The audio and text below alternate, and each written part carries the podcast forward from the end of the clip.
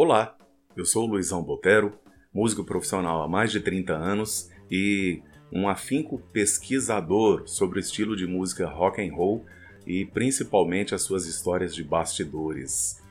Nós vamos começar o episódio de hoje respondendo algumas perguntas que foram feitas no meu perfil do Instagram sobre o episódio passado. Então, a primeira pergunta veio lá do Power Thunder. Ele pergunta o que aconteceu com o guitarrista Jake Lee depois que ele deixou de tocar no Ozzy. Então, quando acaba a turnê do disco Ultimate Sin, é, o Jake Lee sai da banda do Ozzy e vai montar a sua própria banda que vem a se chamar Badlands. Essa banda tinha na bateria o Eric Singer, que alguns anos mais tarde vai tocar com o Kiss e continua até hoje no posto de baterista da banda Kiss. O Badlands tinha no vocal o Ray Gillian. Essa banda lança o seu primeiro disco em 1988 e foi muito bem aceito, fizeram um grande sucesso de crítica e de público, porém a banda durou, só lançou o seu último registro em 1992, porque o Ray Gillian veio a falecer vítima do vírus HIV. Então o Jake Lee, logo depois, ele, digamos assim, ele, ele dá uma sumida do cenário musical Nunca mais ele apareceu em nenhuma banda de nenhum destaque, digamos assim, como foi a época do Ozzy da sua banda Badlands. Ele costuma ainda aparecer, fazer algumas pequenas aparições em algumas feiras de música, representando algumas marcas de guitarra. Então isso aconteceu com o Jake Lee. A segunda pergunta, na verdade duas, que vem lá do Jefferson Oliveira, ele pergunta primeiro: por que, que o Black Sabbath nunca teve duas guitarras? Então, Jefferson, nos anos 70 é, não era uma tradição das bandas possuírem duas guitarras, principalmente as bandas inglesas. É, então, geralmente as bandas inglesas eram só um quarteto ou, no máximo, um quinteto quando tinha um tecladista. Ainda não era tradição da maioria das bandas possuírem dois guitarristas. A segunda pergunta do Jefferson é se alguém conhecido quase conseguiu a vaga de guitarrista na banda do Ozzy no lugar do Randy Rhoads. Então, nenhum conhecido, pelo menos não existe registrado na história, que nenhum nome conhecido fez o, fez o teste e quase conseguiu a vaga de guitarrista no lugar do Randy Rhoads. Pelo menos não existe nenhum documento, nenhuma entrevista que diga algum nome que venha a ser conhecido. Então, o episódio de hoje nós vamos falar sobre shows de rock internacionais no Brasil a partir da década de 1970 até o ano de 1985, quando acontece o primeiro Rock in Rio. Então, pessoal, o Brasil, até esse momento, até o início dos anos 70, não tinha uma tradição de ter shows de rock internacional por uma razão muito simples. O Brasil passava um período em que os presidentes eram militares, que na história do Brasil acontece entre 1964 e 85. Então havia muita restrição no Brasil. Havia muita burocracia, existia uma censura prévia na imprensa, na música, nas artes em geral, e o rock and roll sempre foi um estilo que, é, perante a sociedade mais conservadora, sempre causava alguma repulsa, sempre causava alguma desconfiança. Eu vou falar uma lista aqui dos shows que aconteceram no Brasil a partir da década de 1970 e depois eu vou comentar aqueles shows que deram problema, que, que aconteceram alguns episódios assim bem bem tristes, bem bizarros aqui no Brasil. Então eu vou falar na sequência aqui, ó. Em 1973 teve um show do Carlos Santana, né, guitarrista mexicano que ainda hoje faz bastante sucesso. Em 1974 teve o show do Alice Cooper, né? E o Alice Cooper trouxe todo aquele seu aparato, todo o seu cenário que tinha aquele teatro de show de horrores e foi assim, para a galera roqueira mesmo, foi uma primeira experiência de um grande show internacional de rock. Em 1975 teve o show do Rick Wakeman, ex-tecladista do Yes. 1977 teve o show do Genesis. 1981 teve a primeira vez do Queen aqui no Brasil. Alguns anos mais tarde, eles voltariam em 1985 na primeira edição do Rock in Rio. E no ano de 1983 foram três shows internacionais: o The Police, o Van Halen e o Kiss, que foi o maior recorde de público já registrado em sua carreira no show no Maracanã, aqui no Rio de Janeiro, no Brasil. Então, nós vamos falar de três é, ocasiões, três shows aqui que deram problema. O primeiro deles, 1974, Alice Cooper.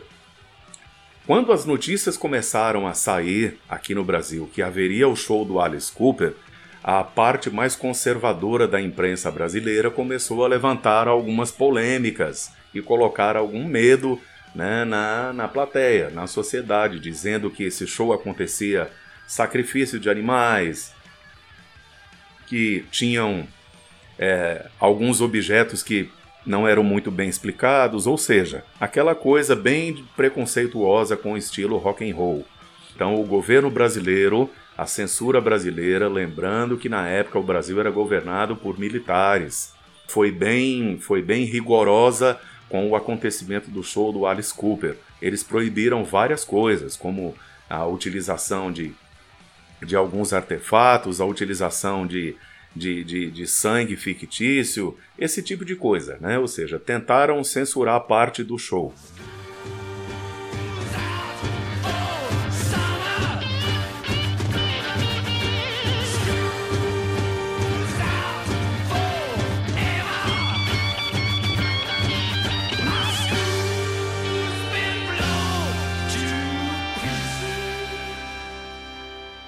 O segundo show, que esse começou a dar problemas mais sérios, foi em 1981, quando o Queen vem fazer a sua primeira turnê sul-americana. O Queen estava agendado para fazer shows em São Paulo e no Rio de Janeiro. Os primeiros shows iriam acontecer na cidade do Rio de Janeiro. O que, que aconteceu? Simplesmente o governador do estado do Rio de Janeiro, naquela época, senhor chamado Chagas Freitas, proibiu a apresentação do Queen, dizendo que os estádios eram para ser utilizados exclusivamente em eventos esportivos. Show da banda Queen não poderia ser realizado em outros locais. Estamos falando aí de show para mais de 100 mil pessoas. E a América do Sul tinha a tradição de ter grandiosos estádios de futebol. A banda Queen então foi proibida de se apresentar na cidade do Rio de Janeiro por conta desta proibição que, algum tempo depois, foi extremamente criticada, uma vez que a banda estava se responsabilizando por qualquer dano, por qualquer avaria que o estádio de futebol pudesse sofrer. Existe uma entrevista, inclusive, onde os membros do Queen reclamam bastante, dizem que isso foi uma vergonha para o Brasil, uma questão política tão pequena dessa proibir que o público brasileiro conhecesse a maior banda de rock então naquele momento ali que era o Queen. Então nesse ano de 1981, o Queen realiza o show aqui no Brasil somente na cidade de São Paulo, no estádio do Morumbi. Foi um sucesso absoluto de público. O Queen estava na turnê do seu disco The Game. Esses shows aqui da turnê sul-americana ainda passam pela Argentina. Tocaram em três cidades argentinas: Buenos Aires, Mar del Plata e Rosário. O curioso sobre esse período é que algum tempo depois o guitarrista Brian May ele dá uma entrevista dizendo assim que ele não entendia, ele não conseguia entender por que é que haviam soldados do exército armados em frente ao palco, naquele gargarejo, né, aquele espaço que fica entre o palco e a plateia, haviam soldados armados ali. Ele não conseguia entender. Era difícil para um estrangeiro, especialmente um, um britânico, entender por que, que países que estavam passando por governos militares, por períodos de ditaduras, é, acontecesse daquela forma ali. É, esse é o fato curioso sobre essa primeira passagem do Queen aqui em sua turnê sul-americana.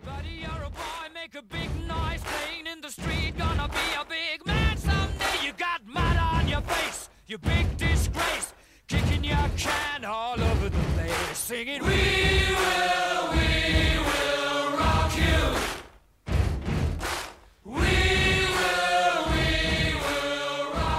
Em 1983, esse talvez seja o episódio assim mais mais cabuloso e mais sinistro que aconteceu com um show internacional aqui no Brasil.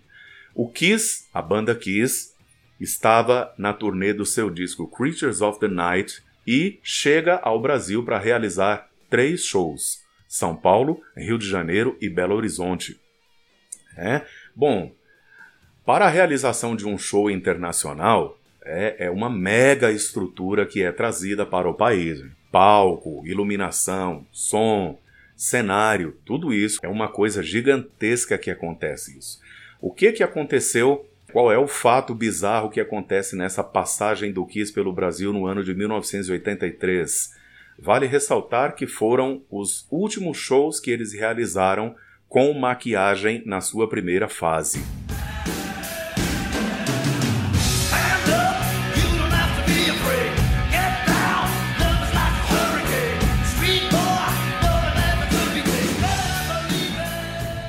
Pois então, o equipamento do Kiss e o seu palco e parte do equipamento de som ficaram presos aqui no Brasil pela alfândega brasileira. E não foi uma coisa tão simples de resolver. Esse equipamento do Kiss ficou retido aqui no Brasil por seis meses. A banda teve que apelar para o consulado norte-americano aqui no Brasil para resolver essa questão burocrática. Todos esses episódios, naturalmente, eles, eles criaram uma má fama do Brasil perante a comunidade internacional de shows, especialmente shows de rock. Então, o Brasil não era bem visto perante os empresários e os promoters internacionais para realizar os shows aqui no Brasil. A maior prova disso foi quando o Roberto Medina, que é o idealizador e o responsável pela rea- realização do Rock in Rio, quando ele monta o seu projeto e ele vai até os Estados Unidos fazer uma reunião com os vários empresários das maiores bandas daquele momento, quando ele apresenta o seu projeto do que seria o Rock in Rio, ninguém acreditou, ninguém botou fé que ele iria conseguir realizar aquilo. O Roberto Medina até tem uma entrevista onde ele diz que o primeiro empresário em que ele se reuniu para apresentar o projeto foi o Gene Beat, que era empresário do Queen, justamente o Queen que tinha tido aquele problema de proibição do seu show no Rio de Janeiro. O empresário, ao término da apresentação, virou para o Roberto Medina e disse: Olha, cidadão, se você fosse um norte-americano, eu não acreditaria que isso iria sair do papel. Você sendo latino, brasileiro, então, muito menos. O Roberto Medina teve grandes dificuldades para fazer os contatos e para tentar conseguir fechar contratos dos shows para a realização do primeiro Rock in Rio. A primeira banda que assinou o contrato foi justamente o Iron Maiden. Então, quando Rhodes Melwood, que é o empresário do Iron Maiden até hoje, quando ele coloca fé e assina o contrato com Roberto Medina, todos os outros empresários então se sentiram confiantes para fecharem os contratos de shows. O Rock in Rio, a edição primeira, né, que acontece no ano de 1985, é considerado por muitos o maior show, a maior edição até hoje. Foram nove dias. Então, na área do rock, o Queen realizou dois shows, portanto, o Queen era o headliner do festival. Veio Iron Maiden, veio Ozzy Osbourne, veio ACDC, veio Whitesnake e várias outras bandas, além de algumas atrações brasileiras. Ok, pessoal? Eu peço gentilmente que vocês me deem um feedback e respondam as questões lá no meu perfil do Instagram, arroba Luizão Botero. Pode me seguir lá, que a gente está sempre colocando as informações sobre o podcast Contos do Rock. Valeu, até o próximo!